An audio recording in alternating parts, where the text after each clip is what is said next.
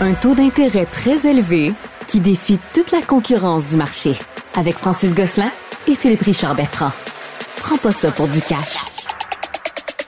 C'est un sujet d'une très grande actualité. On a le plaisir d'accueillir Roxane Champagne-Duval en studio. Bonsoir. Merci, bonsoir, merci de m'avoir. Euh, ben, c'est un grand plaisir pour nous deux, je pense. C'est la PDG d'Aléa Protection. Ouais. Euh, c'est une entreprise de, on va dire, produits menstruels biologiques et durables. Je Ouais. cite ton site web. Euh, qu- Qu'est-ce qui t'a donné l'idée de lancer cette entreprise-là? Ben, en fait, euh, j'ai pensé à cette idée-là euh, quand euh, ben, j'étais maman. Mhm. Puis quand j'ai redécouvert la beauté des règles, je me suis mis à comme tout re-questionner en fait mon expérience menstruelle. Puis ça a vraiment débuté de ça. Donc un, je me suis dit euh, manque d'options complets au niveau des produits de qualité durable. Donc je, je, je me suis mis à me questionner par rapport aux ingrédients qui étaient dans les produits menstruels conventionnels.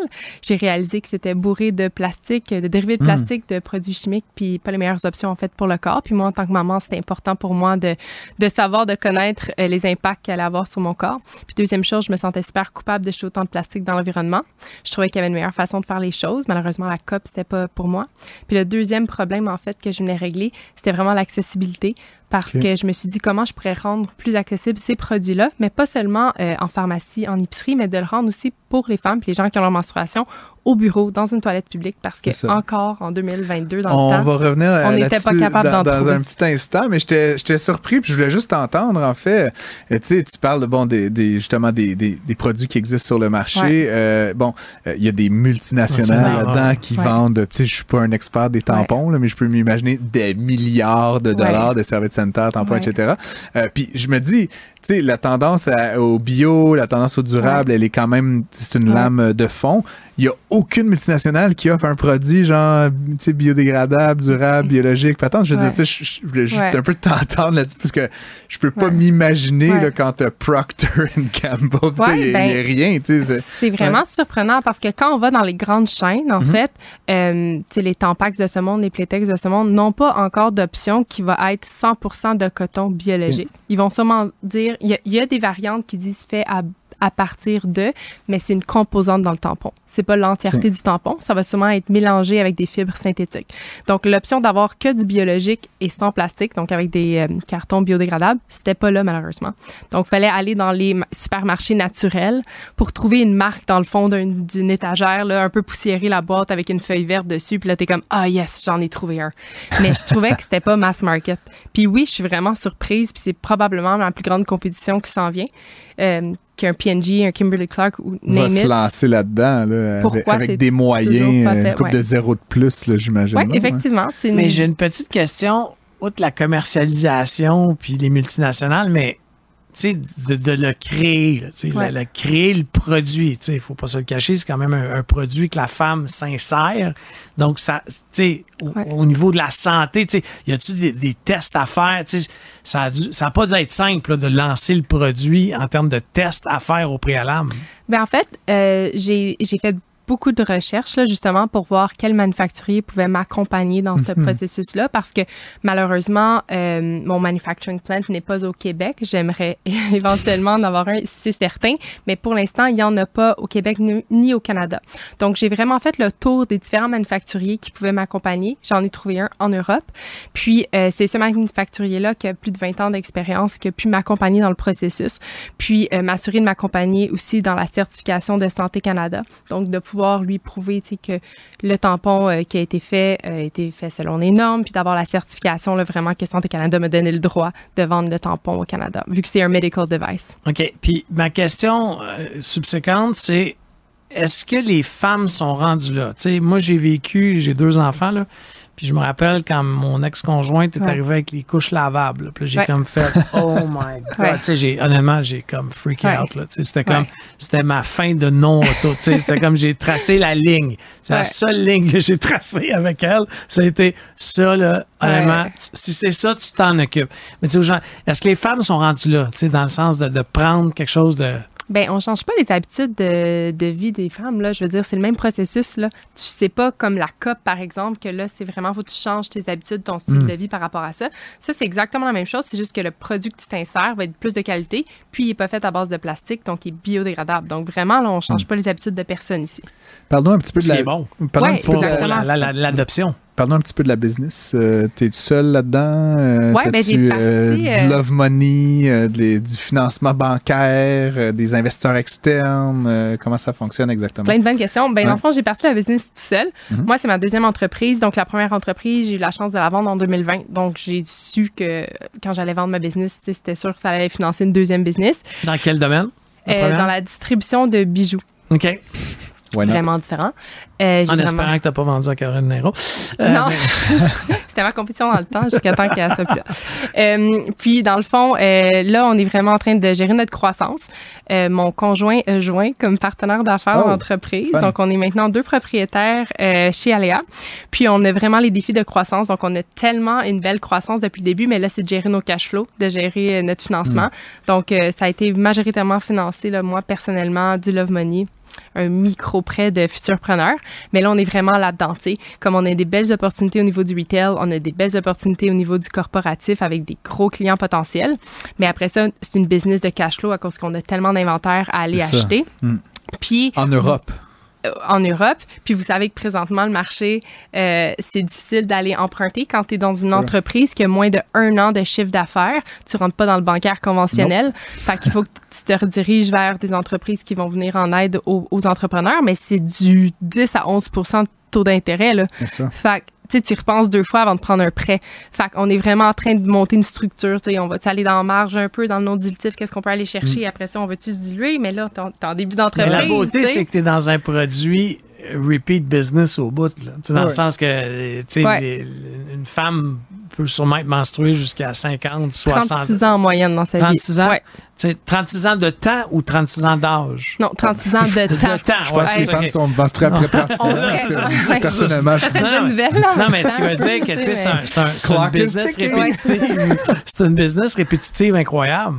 Oui, absolument. C'est environ 12 à 15 000 euh, produits menstruels qu'on va utiliser là, au, cou- au cours de au cours notre de vie. la vie.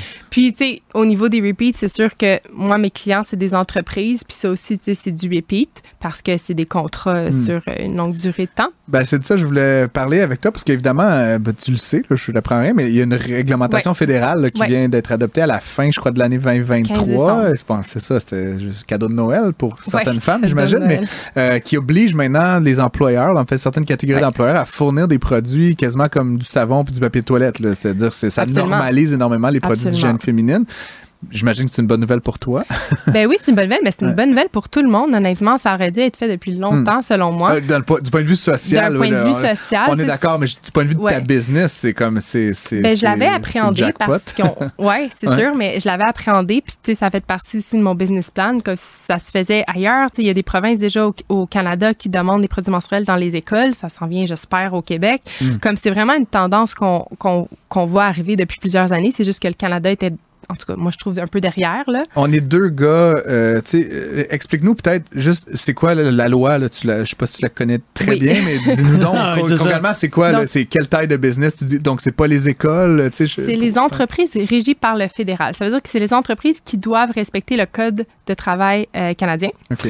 Euh, puis, Air Canada, donc, Via Rail, transport, transport. banque, euh, télécommunications, Ok. entité Des grandes- gouvernementale grandes fédérale. entreprises, là, ouais, ok. Exactement. Mais il y en a que c'est les petites, comme on dessert plein d'entreprises de transport. Il y en a que c'est des petits bureaux de 20 personnes. Fait Qui c'est pas basé. fédérale, Qui ont une euh, charte fédérale. c'est pas basé sur le nombre d'employés.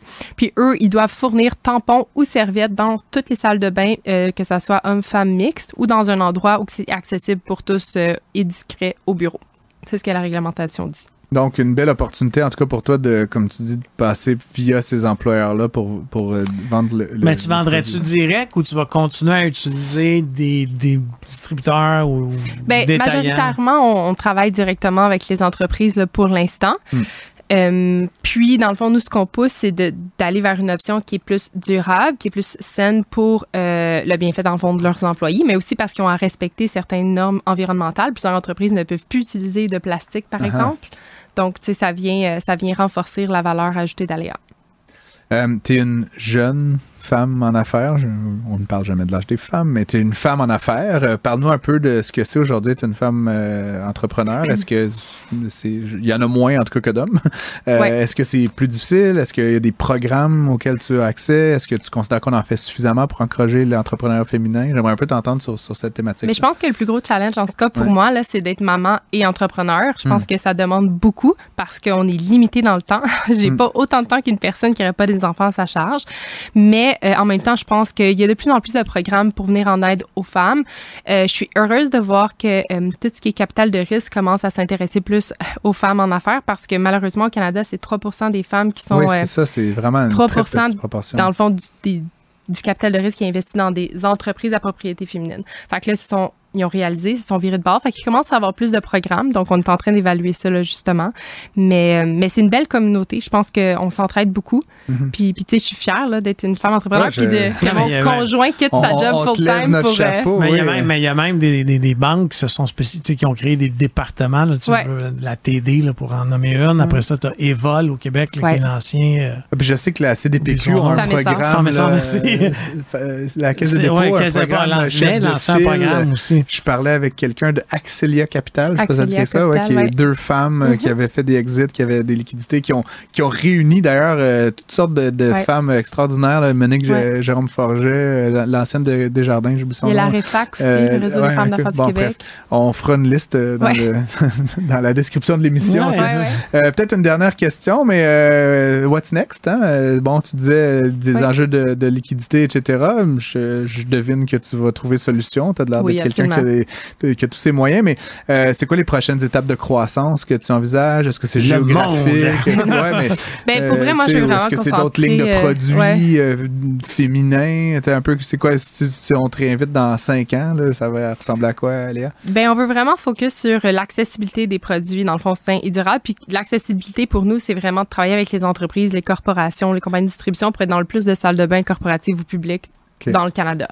Donc, on va tout faire en sorte pour pouvoir scale la business rapidement, de bâtir une équipe solide, puis de continuer à offrir ces produits-là pour que de plus en plus de femmes aient accès gratuitement à ces produits-là au bureau. En tout cas, on invite euh, tous ceux qui nous écoutent, là, on a quand même une petite base de, de gens, d'entrepreneurs qui nous écoutent. Grande base. Une grande base. Mais de, de gens qui, qui, qui, qui pourraient offrir ces produits-là à même leur entreprise, d'aller consulter ton site web. Le site web, c'est? Aléaprotection.com. Exact. Si vous êtes aléaprotection.com. directeur, directrice des ressources humaines, Ouais. si vous êtes euh, entreprise à charte fédérale et que vous cherchez une solution pour vous euh, conformer à la nouvelle réglementation, on vous Exact. invite à visiter.